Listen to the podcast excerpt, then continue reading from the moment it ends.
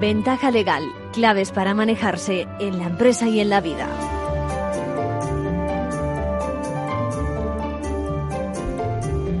Muy buenas, bienvenidos, bienvenidos una vez más a una, una, edición nueva de Ventaja Legal. Recuerden, queremos divulgar, dar a conocer el mundo jurídico y por supuesto elevar la cultura legal. Es un derecho que tendríamos que, al que tendríamos que acceder todo el mundo.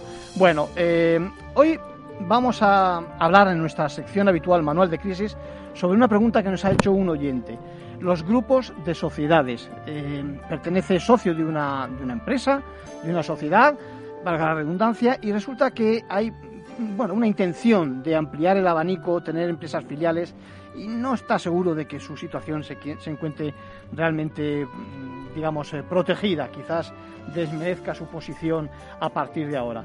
Eh, también quiero que hablemos sobre un seguro que a muchos, bueno, muchos lo contratan, el seguro de decesos, y para eso tendremos eh, la asesoría de don Carlos Yuc, a quien conoce ustedes de sobra en este programa.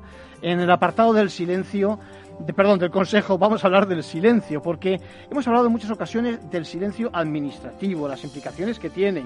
Eh, desde el punto de vista, pues precisamente, de eh, las relaciones con la administración. Pero eh, Amanda, una oyente habitual, una amiga de Ventaja Legal, nos dice qué ocurre cuando estamos hablando del silencio entre particulares o en el mundo de la empresa. Es muy buena pregunta, seguro que muchos de ustedes se sienten identificados con esta cuestión.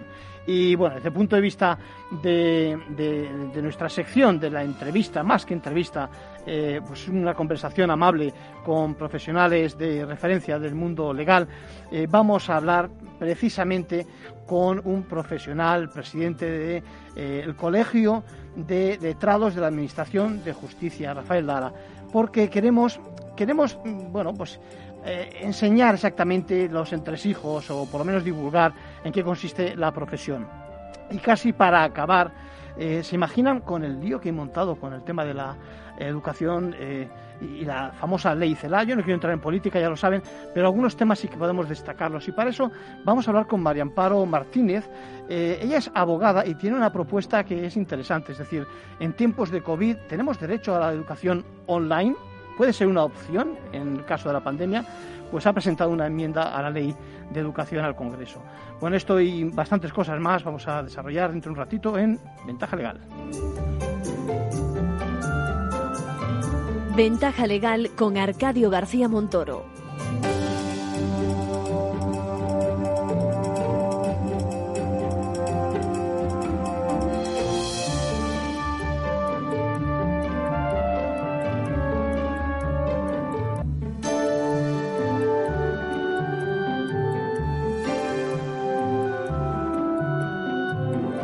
Manual de crisis. Pues ya saben, les, anunciaba, les adelantaba, caminamos hacia un principio de año, el próximo, complejo en materia de empresa, de economía. En muchos casos no salen las cuentas, las ventas bajan, hay sectores, pues eso, paralizados. Y por eso tengo un par de preguntas prácticamente idénticas que quiero contestar. Toca contestar ahora. Desde Barcelona, fundamentalmente Tony nos dice, Tony y Rafa nos dicen, que, que algunos socios suyos pretenden constituir un grupo de sociedades, creando unas, sumándose a otras, en definitiva, agruparlas, pero que no sabe si puede resultar perjudicado como socio mmm, de alguna de ellas, ¿no? Que comentemos un poco el tema. Eh, la verdad es que gracias, Tony, por tu interés. Sé que te debo otra respuesta, pero más adelante me preguntas también sobre si te conviene ser socio de las otras sociedades del grupo. Bueno, la verdad es que entiendo que por no sé qué motivo os interesa agrupar sociedades o a tus socios y cuando se ha tomado la decisión me parece muy responsable por tu parte que nos preguntes esto. Quizás debieras preguntarte también eh, que quedarían pendientes de proteger a algunos acreedores de la sociedad si es que habéis incurrido en deudas, pero bueno, no me quiero salir del tema. A ver, desde, desde el momento en que das el primer paso para comprobar eh, como en la sociedad que tú dices principal, y en derecho a mí me gusta más decir dominante, eh, tanto accionistas como la Junta General eh, quedan, digámoslo así, rebajados. Es decir, se puede decir que queda debilitado su papel. Me explico. En cierto modo, la organización empresarial aumenta y, por otro lado, reside también parte eh, en órganos de sociedades periféricas, esas otras sociedades a las que concurrirá, es verdad, la gerencia de la sociedad dominante a la que perteneces, pero a la par que el resto de gestores, eh, el resto de socios también de las sociedades periféricas. No sé si me explico, creo que sí. Bueno, así que, ojo, en efecto, con como me planteas, el desarrollo del grupo de sociedades. Bueno, conviene que te rodees de buenos profesionales, ya sabes, lo aconsejo, por favor, acudid a ellos.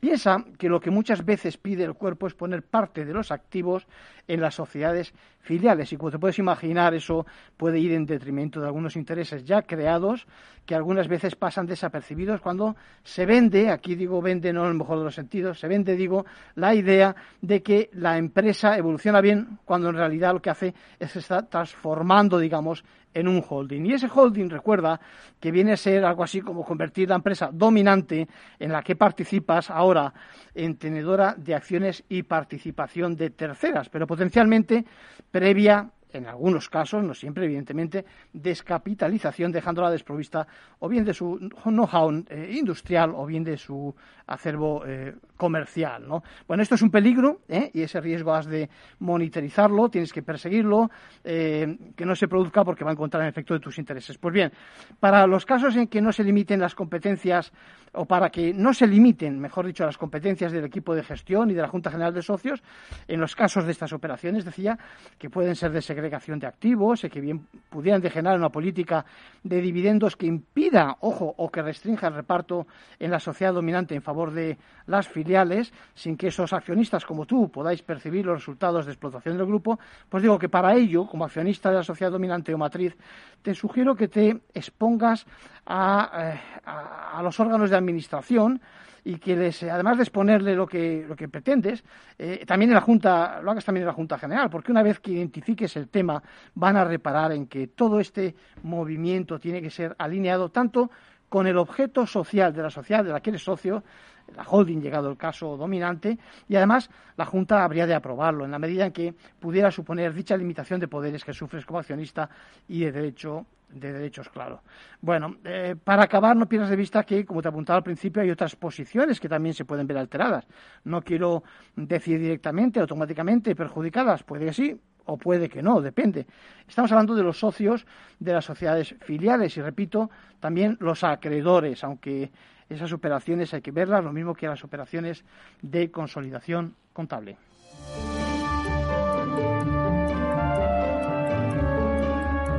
Bueno, y ahora eh, les adelantaba, os adelantaba, quiero que hablemos con Carlos Yuc, creo que lo tenemos al teléfono. Don Carlos, ¿cómo estamos?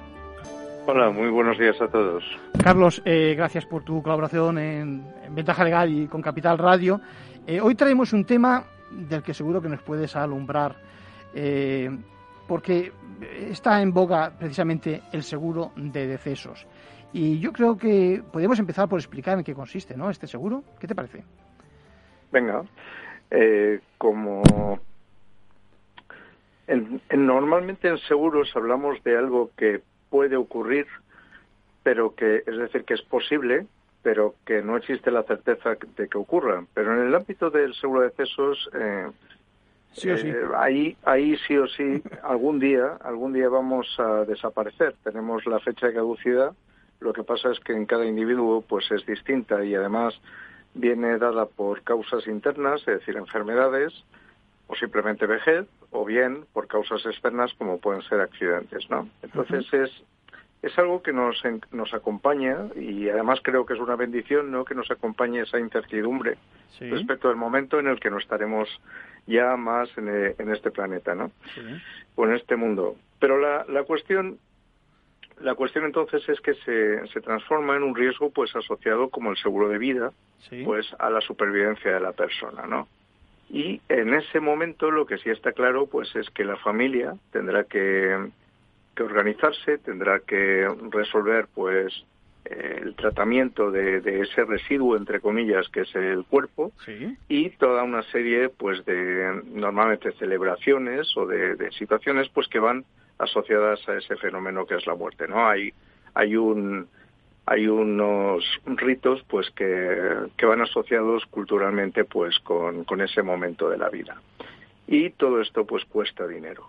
Eh, puede costar un dinero más o menos controlado para una familia si estamos hablando de la desaparición de uno de sus miembros, pero si por ejemplo estamos ante un accidente de tráfico y son dos, tres, cuatro las personas de una familia que desaparecen, pues entonces el coste ya puede convertirse en algo brutal, por decirlo de alguna forma. En, ese, en ese sentido, eh, entiendo que estos seguros tienen diferente coste en función de la edad de aquel que lo contrata, ¿no?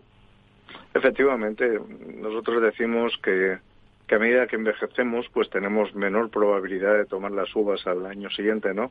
Y entonces, pues evidentemente ese factor probabilístico, junto con el coste que en cada momento pueda tener el, eh, todos los servicios que van asociados pues al, funeral y, al enterramiento o a la incineración, pues esa combinación de estadística eh, de probabilidad, pues entonces pues determina lo que es el coste de, del seguro. Al final, eh, Carlos, los seguros, déjame que lo diga de una forma que igual algunos consideran frívola, no es mi intención, es, digamos, una, una, una afrenta al futuro, al destino. Es decir, eh, dependiendo de cuándo, o incluso si se produce aquí, como bien decías, sí o sí, el, el, deceso, el hecho determinante, eh, sale más caro o más barato. Yo creo que eh, lo que tendría que hacer cualquiera que contratara este tipo de, de seguro es hacer cálculos, ¿no? Sí, eh, realmente es una situación desagradable porque a nadie le gusta pensar que, va a morir o que sus familiares directos, eh, esposa, hijos, van a fallecer, ¿no? Sí. Pero sí que es un tema, pues, que es ley de vida y además eh, sucede y el COVID incluso nos ha puesto ante la, la tesitura de comprobar, pues, que eh, que incluso personas que estaban muy sanas, que practicaban deporte habitualmente y tal, pues han dejado de existir pues a consecuencia de un bichito pues minúsculo, ¿no? Sí. Por tanto, lo que en este caso conviene es desde luego eh, sacar la calculadora, eh, ver si uno podría resolver este tema sin generar un gran quebranto en, en la familia y cuál es el coste del seguro. Hay seguros que son muy económicos y que nos resuelven esa papeleta pues de una forma muy eficiente. También la palabra eficiencia hay que tenerla en cuenta porque en, esos momentos duros pues a uno lo que le apetece es estar con los suyos, no estar resolviendo papeleo y, y, y contratando, no sé, cajas y flores y, y demás, ¿no? Entonces, de todo eso las compañías de seguros se encargan. También hay que tener en cuenta que hoy en día eh, estamos en tiempos de movilidad. Entonces, no es lo mismo una familia que reside en una población y nunca se ha movido de ahí, que no, por ejemplo, gente que viaja, que se desplaza, que incluso pues temporalmente pues está fuera, no sé, los hijos estudiando fuera, eh, o un viajante de comercio o alguien que tiene una actividad eh, intensa en desplazamientos, porque a eso le tenemos que sumar todos los costes de un transporte sanitario que suelen ser muy, muy, muy elevados, ¿no? Entonces, el, tema de desplazar una persona fallecida, pues desde el lugar donde, donde se ha producido el óbito, pues hasta su lugar de residencia, pues a veces puede superar con creces lo que es el importe de, del propio enterramiento de la incineración. Claro, eso, ese es un tema que, que me preocupa y yo creo que estarán pensando lo mismo nuestros oyentes, es decir, ¿qué cobertura eh, suele tener un seguro de decesos? Bueno, es decir, ¿qué, actos, bueno, no sé si me explico, es decir, ¿qué comprende exactamente? Desde unas flores, como decías, hasta un ataúd o una repatriación, déjame que lo diga con mis palabras, eh, ¿qué te parece? Sí, el, seguro tiene una componente cultural y además hoy en día tenemos que tener en cuenta que lo que son los hábitos religiosos eh, tenemos una eh, tenemos una eh, ciudadanía compleja, diversa y por tanto pues yo recomendaría que cada cual cuando va a construir su propia póliza pues presta un poquito de atención a esto. Lo digo porque hay pólizas que son muy, muy encorsetadas que facilitan una definición muy concreta del producto que se le va a facilitar a esa familia y a lo mejor la familia por, por pertenecer a otra confesión o por ser atea o agnóstica, lo que sea, pues entonces pues hay ciertas cosas que a lo mejor no las necesita o a lo mejor querría otras, ¿no? Entonces yo recomendaría para empezar vigilar lo que es eh, la composición del producto. Tradicionalmente se incluye pues lo que es la caja, el velatorio, eh, coronas, un número determinado de coronas o de flores, eh, dedicatorias, lo que son los recordatorios, la ceremonia, el coste del, del funeral en sí. Sí. Bien, y luego lo que suele ser habitual también es incluir el alquiler, el periodo habitual de alquiler eh, de nicho, de sepultura, o bien la incineración y, por ejemplo, depósito de las cenizas en un columbario. Esto es, digamos, lo que podríamos llamar paquete mínimo. Adicionalmente, suelen incluirse también coberturas de asistencia, en el sentido de, por ejemplo, garantizar lo que comentábamos antes, una repatriación del cadáver, el envío de un familiar al lugar del fallecimiento para que eh, organice o, acompañe a la persona fallecida. Es hay toda una serie de, garantías o de coberturas pues que, que se pueden ir asociadas al producto puro y duro de enterramiento. Sí, Carlos. También Sí, sí, perdona, perdona, dime. No, dime, dime. No, digo, también a veces se incluyen coberturas de accidentes. Sí. Ahí hay que tener mucho cuidado porque eh, hay compañías que cobran esa cobertura, por ejemplo, a menores de 14 años, cuando el seguro no debería hacerlo, ya que esos menores eh, solamente pueden tener ese capital eh, para cubrir lo que es el tema del enterramiento. Y el enterramiento ya está garantizado por el otro lado, ¿no? O, por ejemplo, incapacidad para personas de más de 65, cuando resulta pues que tampoco hay cobertura para esas personas y se les cobra. Por tanto, es un elemento importante a vigilar. Bueno, Carlos te decía, eh, asesóranos. Vamos a ver, a mí me da la sensación de que en algunos casos el seguro igual no interesa. Es decir, puede ocurrir que uno esté pagando tantos durante tantos años y A, opción A, no, lo, estás adelantando, adelantando tú en definitiva, no tenga la cobertura de lo que queremos y opción B, eh, bueno, pues que, que aún así lo que se contrate al final sea más barato que, eh, digamos, eh, lo que hemos estado abonando durante tanto tiempo. ¿Qué te parece? Bueno, ahí hay dos elementos a tener en cuenta. Uno es, evidentemente, hay muchos seguros y por tanto se trata de elegir bien, no de elegir lo más barato porque a veces nos puede salir muy caro luego. Sí. Y eh, y en este en este digamos ir y venir buscando buscando a ver con quién nos aseguramos, pues eh, hay diferencias importantes de precio. Una de las cuestiones importantes es ver qué tabla de mortalidad nos están aplicando, porque evidentemente hoy en día la gente vive muchos más años, tiene una, una esperanza de vida mucho más longeva pues que hace 20 o que hace 50 años. ¿no? Entonces, eh, podemos encontrarnos diferencias importantísimas en ese punto. En este, en este paso, lo que hay que tener en cuenta es que cuando nos hablen de antigüedad, nos podemos olvidar. Mm. Las compañías de seguros a veces intentan retener clientes muy antiguos en base a que vas a perder la antigüedad y tal. Bueno, eso no tiene ningún significado si realmente otra compañía nos empata o nos protege de, de la misma forma a un menor precio. ¿Vale? La otra cuestión que hay que tener en cuenta y en este sentido es es frecuente a veces eh, cometer errores es que la suma asegurada es decir el capital que nos está garantizando el contrato se tiene que ir adaptando a lo largo del tiempo simplemente pues porque las funerarias van cobrando cada vez más eso sí cobran mucho menos al seguro que lo que pagaríamos de forma particular, de forma individual. Mm. Y hablo de diferencias de entre 30 y 40% fácilmente.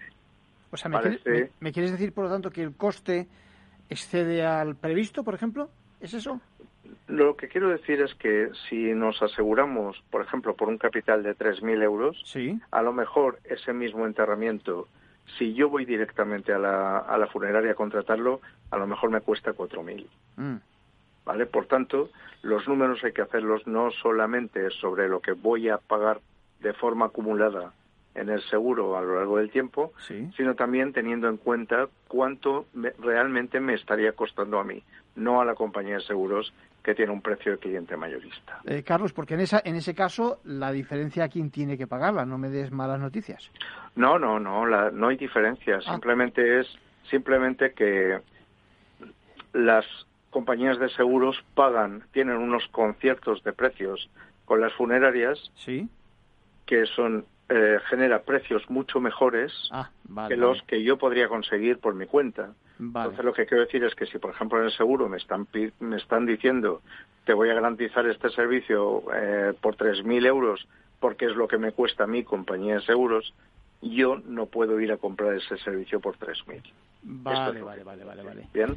Bien. Y en este sentido, pues el, el, ahorro, por decirlo de alguna manera, que se puede conseguir vía seguro, pues es es interesante. Bien, de lo que hay que ir con mucho cuidado es eh, con los seguros a prima única, que son seguros que se pagan de una vez y especialmente contratados en entidades bancarias. He visto algún seguro en el que la garantía es de 3.500 euros sí. y por, por el contrario el precio que se le está cobrando al asegurado es de 5.400 o 5.300 con lo cual está pagando casi eh, 2.000 euros más de lo que cuesta el servicio que le están contratando. Bueno, Entonces, eso ni siquiera es un seguro, eso es otra cosa. Yo creo que tenemos que ir, eh, eh, lo voy a decir yo, eh, algo parecido a una estafa, llegado el momento. Ya que no decimos marcas, la verdad es que hay que, hay que mirarlo. Sobre todo yo creo que hay que ir de la mano de profesionales como tú que realmente pues sepan analizar todo este tipo de, circunstancias.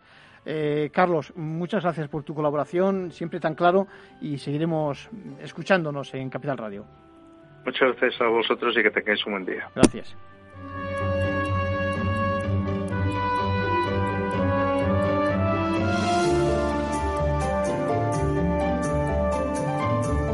Bueno, vamos a dejar, vamos a dejar el consejo para la segunda parte y hablaremos también, si podemos, de las defensas colectivas de consumidores que hoy se están potenciando desde la Unión Europea.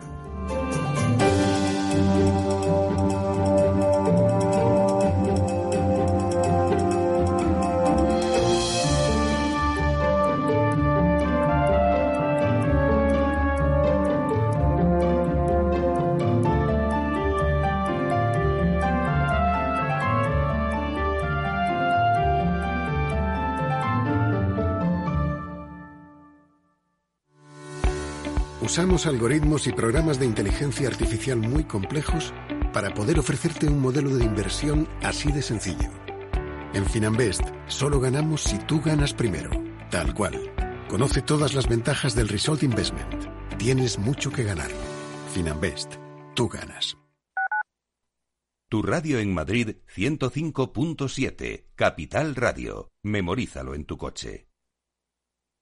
Disfruta de la mejor cocina gallega en Montes de Galicia. Todo un clásico moderno en el barrio de Salamanca. Disfruta de la variada dieta atlántica, de las mejores carnes y pescados tratados con respeto y transparencia y regados con una de las mejores bodegas de la zona. En grupo, en familia o en pareja, Montes de Galicia te ofrece el espacio perfecto en cada ocasión. ¿Sabes cuál es el mejor dial para escuchar Capital Radio? Tu móvil. Ya tienes disponibles las versiones de iOS y Android de Capital Radio. Y si quieres escucharlas en tu coche, lo tienes muy fácil. Empareja el Bluetooth de tu coche con tu móvil o tableta, entra en la app de Capital Radio y ya lo tienes. Escucha Capital Radio en digital. Y si te preguntan qué escuchas, no lo dudes. Capital Radio.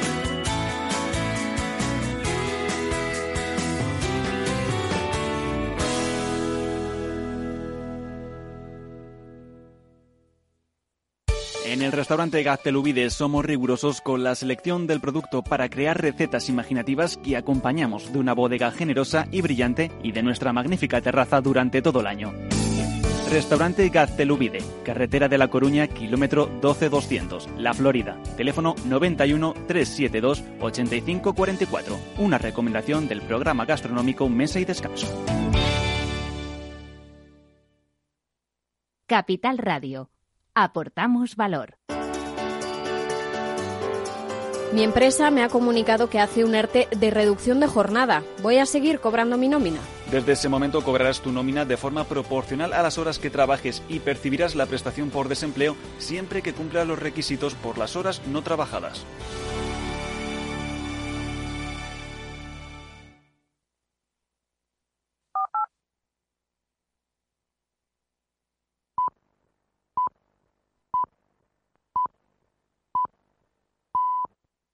Ventaja legal con Arcadio García Montoro.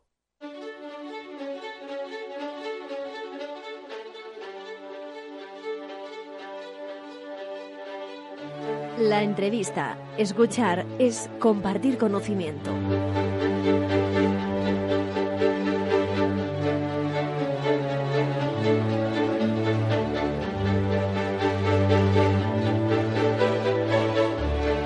Hoy quiero que conozcamos mejor una profesión fundamental en la Administración de Justicia y que muchos desconocen, ¿no? Hablamos de los letrados de la Administración de Justicia, lo que antiguamente decíamos eran secretarios judiciales. Y para eso tenemos con nosotros al decano del Colegio de Letrados, a don Rafael Lara Hernández. ¿Cómo estamos, Rafael? ¿Qué hay? Buenos días. Bueno, no es decano, es presidente. Presidente. Bueno, eh, más que suficiente para representar los intereses de los letrados y para que nos explique, si es tan amable, cuáles son sus funciones. Porque yo creo que todo el mundo se imagina, vamos a, vamos a pensar en una sala o en cualquier trámite ante el juzgado, se imagina al juez, al fiscal, etcétera, pero ¿y, y qué ese señor, esa señora que es letrado, qué funciones tiene? Cuéntanos. Sí, sí. No, no, efectivamente, en, en todas las actividades y, y, sobre todo, bueno, pues en un servicio público como el que nosotros como el que nosotros gestionamos, a veces no todos los elementos humanos que trabajan en él son conocidos por el público en general. Y eso es lo que nos pasa muchas veces a los letrados de justicia.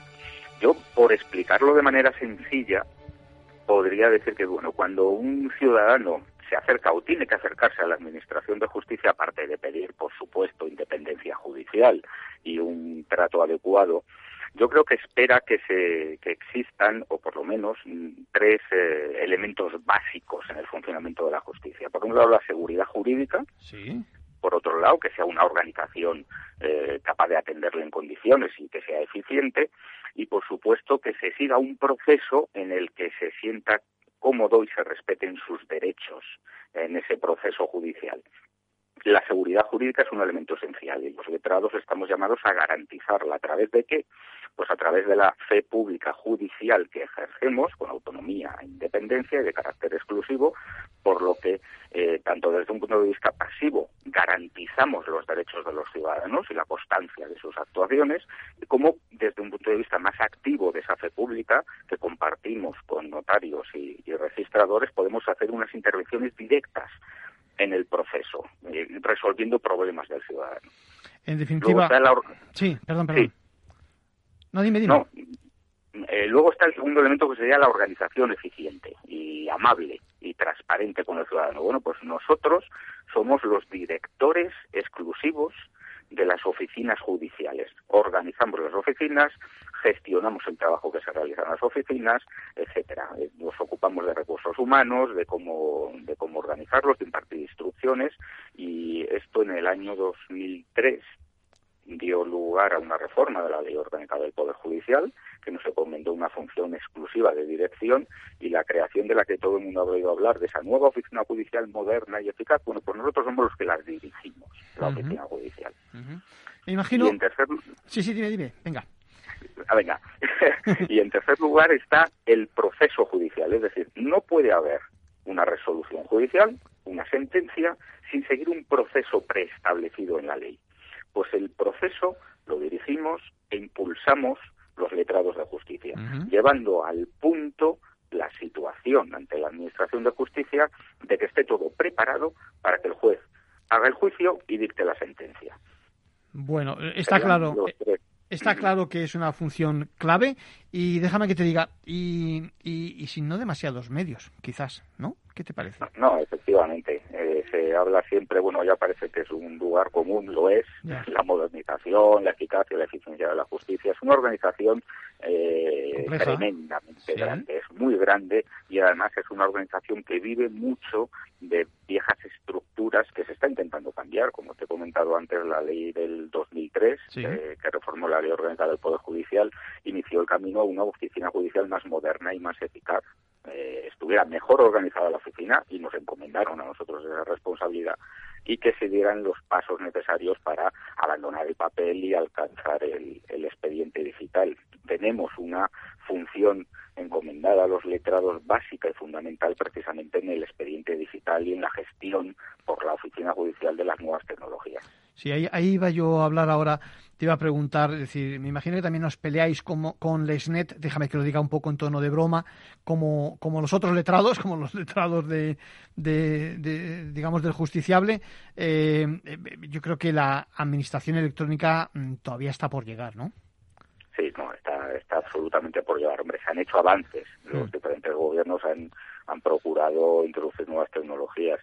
Sí, que nosotros desde el Colegio Nacional de Letrados echamos en falta una planificación acordada de todas las fuerzas políticas de cara a la modernización tecnológica de la justicia, porque eh, muchas ocasiones sufrimos los bandazos que se dan unas veces por urgencias, por hacer algo en concreto, y otras veces por falta de previsión a largo plazo. Sería deseable y conveniente, evidentemente, que con nuestra intervención, además, como, como responsables directos, que se hiciera un plan efectivo de nuevas tecnologías en justicia, de modernización tecnológica que superara la, la, lo decimonónico que es que cualquiera ve cuando se acerca un juzgado, cajas y cajas llenas de expedientes, retrasos en, en, la gestión del papel. Claro, eh, evidentemente hay mucho retraso y se tienen que hacer inversiones, pero más que inversiones, planificar convenientemente.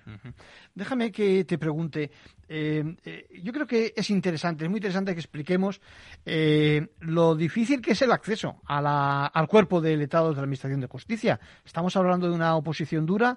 Cuéntanos acerca de eso, del acceso y de los principios del letrado en la Administración. Mira, el letrado de justicia es, y yo creo que los oyentes lo van a entender enseguida, está definido en la ley como un cuerpo superior jurídico de la Administración del Estado. Como tal cuerpo superior tenemos que tener una titulación evidente, la máxima titulación jurídica que se exige, que es igual que la que se exige a jueces y fiscales. Y la entrada en el cuerpo con las especialísimas y trascendentes funciones que tenemos le catalogan de cuerpo especial en la administración y tenemos que superar para entrar en este en esta en este cuerpo unas oposiciones que yo puedo decir que son muy similares prácticamente iguales a las de jueces y fiscales. Y no es por buscar una comparación con los elementos más conocidos de, la justicia. Es que es una realidad. Ser letrado de la Administración de Justicia no es algo fácil, es algo complicado, hay que prepararse muy bien. ¿Por qué? Pues por las funciones que ejercemos. Y en consecuencia de ello, obtenemos una catalogación especial que nos exige por las funciones que ejercemos una serie de condiciones y nos otorga unos principios en nuestra actuación en los juzgados. Nosotros somos un cuerpo nacional que dependemos del Ministerio de Justicia exclusivamente, no estamos transferidos ni somos transferibles a las comunidades autónomas que tienen competencias en medios personales, precisamente por la trascendencia de las funciones que ejercemos y del cuerpo. Es interesante esto, sí. Nuestros principios de actuación, para que la gente también lo entienda, son los mismos que tiene el juez y que tiene el fiscal, es decir, autonomía, e independencia en nuestra actuación, legal, en sometimiento a la legalidad e imparcialidad y, por supuesto, como el Ministerio Fiscal, una unidad de actuación y dependencia jerárquica del Ministerio de Justicia, pero solo en materia de organización de oficina judicial. Nuestras competencias en fe pública son tan independientes como las de un notario registrador y nuestras competencias en el proceso judicial son tan independientes como las que pueda tener el juez. eh, la verdad es que parece que eso, que los principios que os rigen son la suma de los principios del Ministerio Fiscal y de, y de la Judicatura, ¿no? Está claro que vuestro papel en ese sentido. Déjame que eh, hay una hay un hay un hay una función que yo creo que es fundamental y que la gente tiene que tener claro y es eh, como tú lo has dicho, como titulares de la fe pública judicial, es decir, voy a decirlo con palabras un poco más llanas si acaso, digamos que levantáis acta de lo que ocurre a lo largo de un proceso, etcétera, ¿correcto? Sí, sí, efectivamente, así es. Y afortunadamente las actas, como pasa en todos los fedatarios públicos, eh, han dejado de ser manuscritas y ahora se utilizan medios tecnológicos para levantar ese acta. Pero claro, la presencia e intervención nuestra es esencial y es la que dota a lo que consta en el documento videograbado o digital eh, para dotarle de esa seguridad jurídica que, en definitiva es garantía del ciudadano. Desde el punto de vista de, los efectivos personales, es decir, de, del número de, letrados, eh, los jueces, por ejemplo, se quejan y con razón de que el ratio en España es muy bajo comparado con los países de nuestro entorno, eh, fiscales igual. Eh, y en vuestro caso, ¿cuál es la situación? Pues la situación es bastante, bastante, bastante complicada, efectivamente. Es decir, la misma queja que tienen los jueces la, sostenemos nosotros. Tú piensa que en el, en el colectivo nuestro hay unos 4.200 puestos de trabajo, de los cuales hay casi 700 vacantes. Mm. Y de los para los cuales, para las funciones que ejercemos, creo que habría que multiplicar por dos esa, esa situación de vacancia, es decir, crear otras casi mil plazas y cubrir, por supuesto, las vacantes para que el servicio, el servicio fuera, fuera profesional. y, y, es bastante complicado, por supuesto, llevar adelante todas las funciones y todas las responsabilidades que tenemos con tan escaso número de efectivos. Siempre estamos reclamando a, al gobierno, al Ministerio de Justicia y, por supuesto, a los grupos parlamentarios en las leyes de presupuestos y, cuando se gestiona la oferta de empleo público que, consideren la trascendencia de nuestra intervención y la necesidad, por supuesto, de dotarla de medios humanos suficientes para, para llevarlo a cabo. La verdad, la verdad, siempre digo lo mismo, que, me temo que la justicia no vende votos, no no, no, puntúa efectos de, de, las elecciones y la verdad es que es una pena que no se repare en lo importante que es. Otra cosa, y en el, en el entorno de la oficina judicial, repito, está el juez, está el fiscal, está el letrado, eh, los oficiales, el resto de los funcionarios, digamos que jerárquicamente dependen de vosotros. Sí, sí, efectivamente. Luego hay tres cuerpos generales no de, funcionarios, que son los gestores, los tramitadores y los auxilios judiciales, y estos, su superior jerárquico en la oficina somos nosotros, dependen directamente de nosotros, efectivamente. O sea que en efecto la, oficina como tal, eh, digamos, eh, eh, pues eso, es, vuestro cometido, es decir, está claro que es vuestro cometido.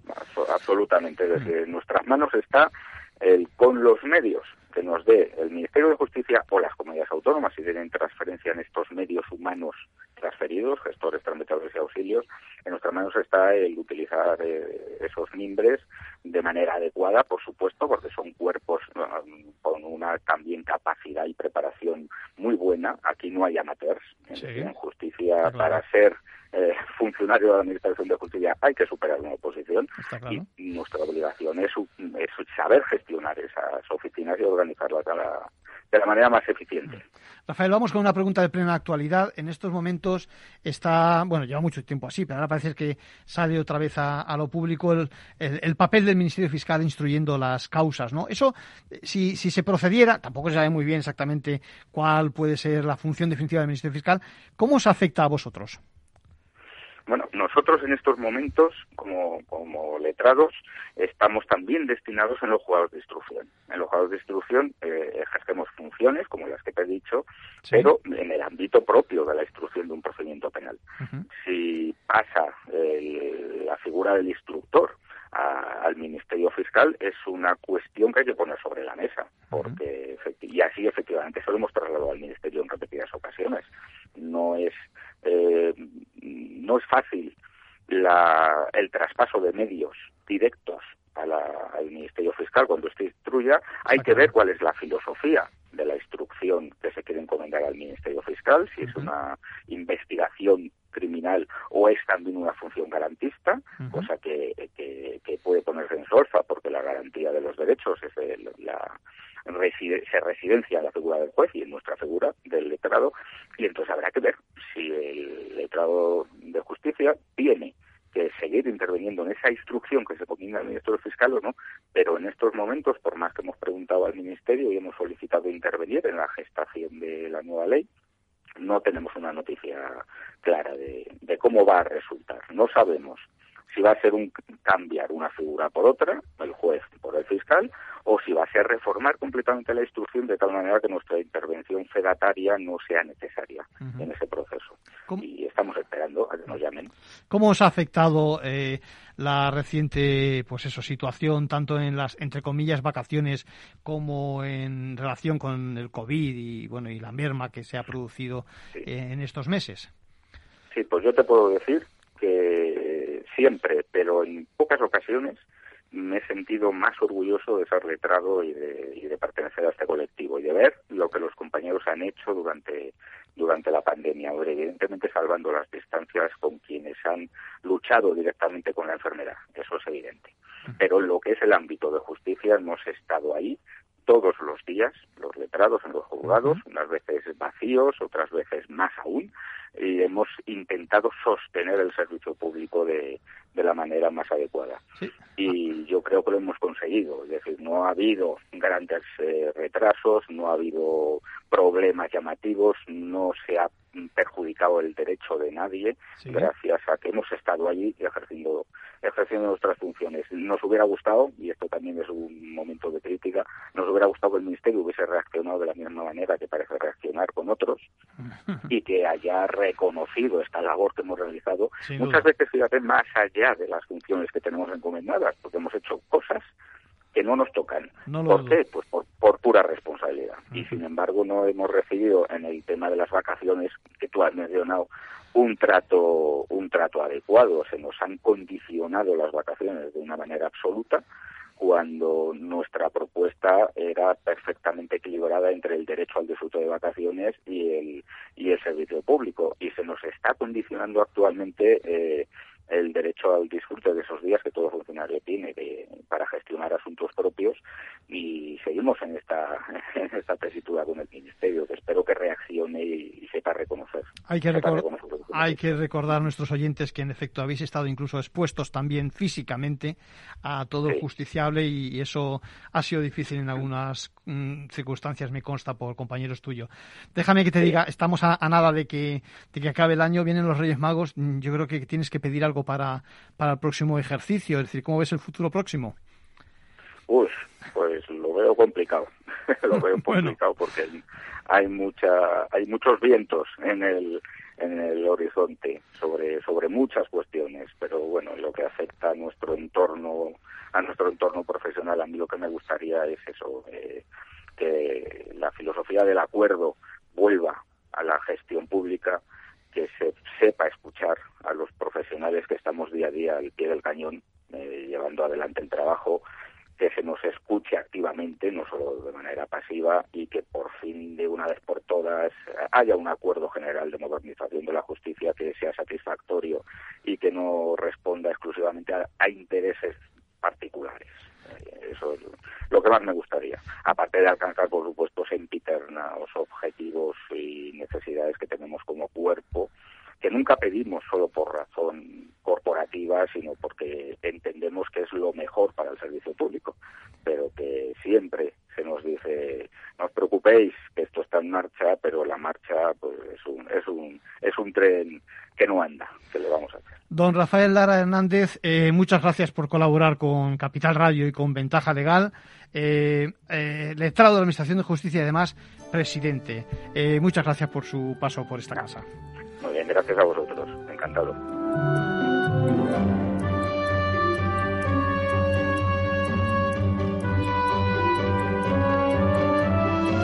Y por último, un consejo a título personal de nuestro abogado Arcadio García Montoro. Bueno, y qué interesante la pregunta que nos hace Amanda. Seguro que muchos de ustedes se van a ver, os vais a ver reflejados en ella. Dice, que está cambiando su posición frente a los temas legales con lo que explicamos en Ventaja Legal y que una de las cosas que ha aprendido es que hay que preguntar, preguntar y mucho. Bueno, tienes razón Amanda, me alegra que te sirva este espacio. Dices leo estrictamente tu mensaje, que a consecuencia quieres opinar, decidir en todas las cosas legales del trabajo, sobre todo a nivel de familia. Dices, donde antes me quedaba callada, incluso con temas de mi pareja y demás. Sigues, dices, bueno, nada de practicar el silencio y dar la callada por respuesta. Bueno, eh, gracias Amanda. Bueno, me parece, me parece muy bien, ¿no? Adquirir cultura legal es síntoma de independencia, de madurez, de conciencia de tener derechos y también obligaciones y es uno de los principales objetivos que tengo en este programa, en Ventaja Legal. Bueno, si nos sigues, Amanda, sabes que en muchas ocasiones hemos hablado aquí del silencio cuando se trata de la administración, que significa que no se pronuncian, cómo nos afecta, si podemos protestar, es decir, traducido, recurrir, etcétera, etcétera. Y ahora tú vienes y por lo que veo nos planteas el silencio en torno a los negocios familiares, en torno a los contratos y, además por parte de, cada uno, ¿no? Bueno, dicho de otra forma, y si me callo cuando esto o lo otro, ¿qué es lo que ocurre, no? O por ejemplo, cuando el cónyuge hace sus pinitos empresariales, o cuando se reparte una herencia entre hermanos, o, o yo qué sé, o al dejar de firmar la notificación de un cambio en las condiciones de trabajo o el mismísimo despido, ¿no? ¿Qué es lo que planteas? Bueno, primero quiero decirte que no tienes que confundir una actitud pasiva con lo que podemos decir el lenguaje del silencio. El silencio, por regla general, en las relaciones entre particulares e incluso mercantiles, la verdad es que no significa nada, en el sentido de, en principio, no aceptar nada. No es una respuesta de aceptación si no contestamos, ni una forma de manifestar nuestro asentimiento, nuestro sí, digamos. Hace falta una voluntad manifiesta, expresa en sentido positivo. Lo que pasa es que Cuidado, vete con cuidado. Hay ocasiones en que el sistema español tiene mecanismos de ayuda, de prevención, por ejemplo, en las operaciones que implican elevar a escritura pública un acuerdo. Seguro que si lo has experimentado, que el notario te va a pedir tu voluntad expresa, nada de silencio. Por eso si relees este tipo de escrituras, dice fulanito, tal, tal, casado en régimen de separación de bienes gananciales, lo que sea. El problema está cuando no pase por ese filtro o por ese control perfectamente se puede endeudar uno e incurrir en obligaciones sin el consentimiento, por ejemplo, de la pareja o del cónyuge, ¿no? Y este, este que has tocado es un tema muy importante. Caso, por ejemplo, de pareja, de vínculo matrimonial, por ejemplo, donde se compromete por vía del tipo de acuerdo, por ejemplo, una sociedad de gananciales, ¿eh? Eh, tu patrimonio, eso es un riesgo grave de acabar respondiendo con tus bienes. Lo mismo puede ocurrir si eres partícipe o accionista de una sociedad hay que pronunciarse, como dices. Y si vamos al terreno de los contratos de trabajo, la legislación ya es garante ¿eh? y no te va a perjudicar en caso de que no actúes, como me apuntas, a la hora de notificarte un despido o el cambio de condiciones laborales. Pero es el momento de, primero, ser proactivo, bueno, como quieras llamarlo. Es decir, recuerda, informarse bien de qué se trata, en dónde te meten, digamos, o te has metido, por decirlo coloquialmente. Segundo, asesorarse en el caso de tu pregunta si te conviene manifestarse en un sentido u otro. Suele ser que sí, que en muchos casos hay que pronunciarse para luego seguramente oponerte, iniciar una vía de reclamación en defensa de, en defensa de tus intereses y tercero, por supuesto, actuar en consecuencia. Así que como regla general hay que aprender a interesarse, a informarse y a aceptar o rechazar aquello de lo que se trata.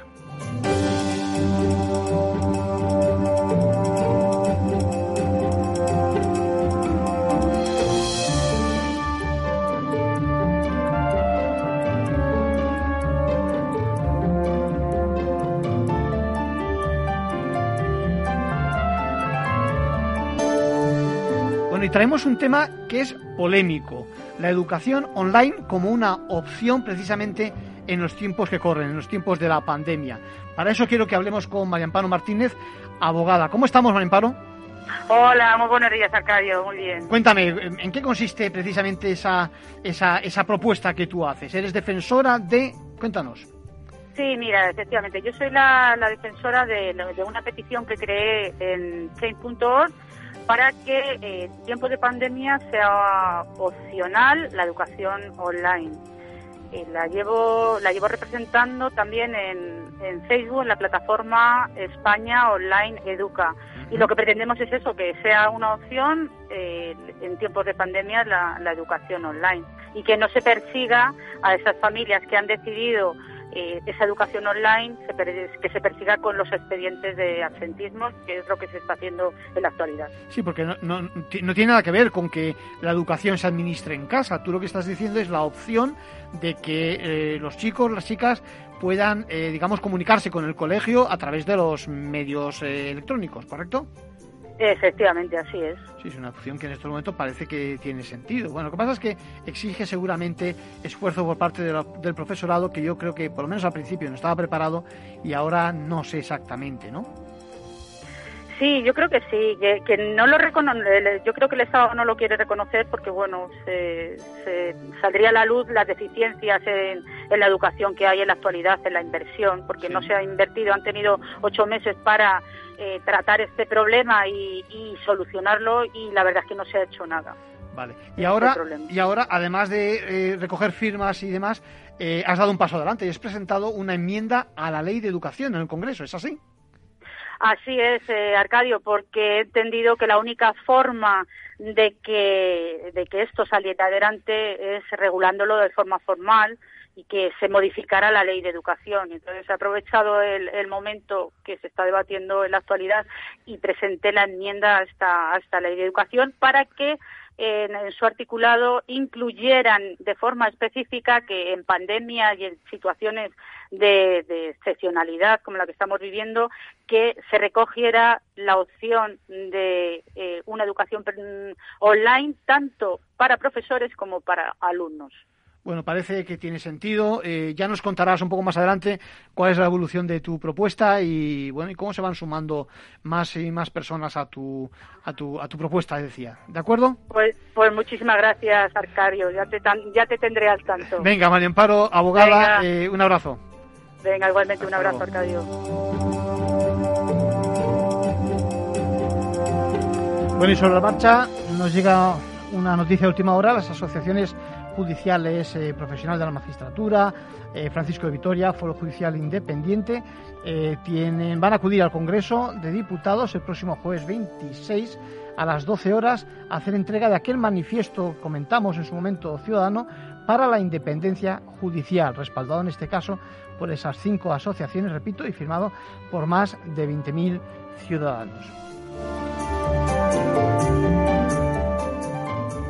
Vamos acabando y no quiero olvidar que hoy precisamente el Parlamento Europeo en sesión plenaria está bueno decidiendo las nuevas reglas que afectan a derechos de consumidores precisamente eh, para proteger y sobre todo para impulsar lo que se denominan las, eh, las acciones o las defensas colectivas. Se trata de armonizar ese modelo para que se puedan ejercer acciones en defensa de consumidores en todo el ámbito de la Unión Europea. Hay millones de casos que tienen repercusiones en diferentes estados y no podemos estar pendientes, decimos, de fronteras internas mm, que son, en definitiva, un escollo a los efectos de compartir documentos, eh, eh incompatibilidades en materia de, de herramientas digitales, etcétera, etcétera.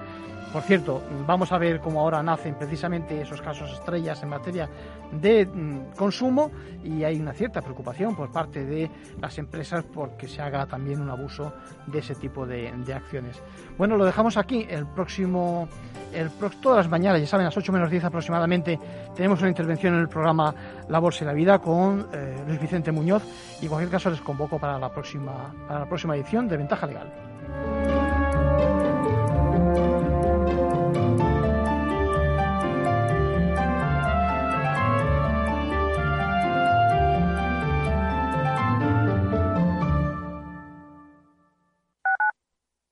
Escuchas Capital Radio, Madrid 105.7, la radio de los líderes.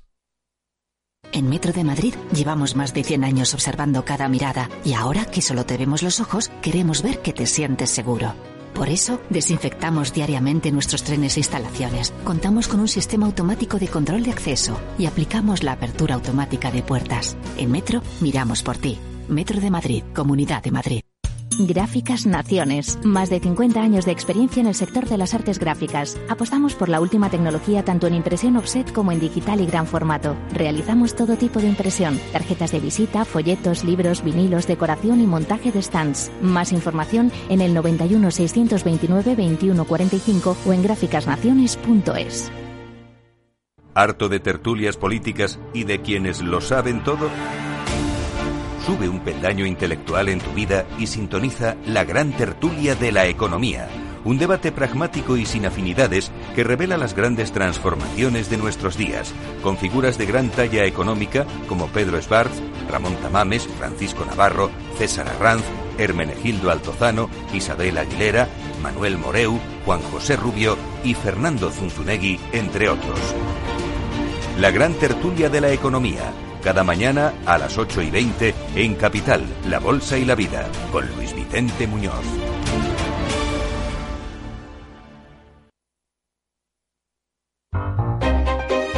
Los entornos en las grandes ciudades están cambiando y desde Voces para la Movilidad con Chimo Ortega queremos acercar a los protagonistas de las nuevas formas de entender los desplazamientos desde una visión humana e intimista cada martes a las ocho y media de la tarde en El Balance, Capital Radio. Capital Radio. Siente la economía.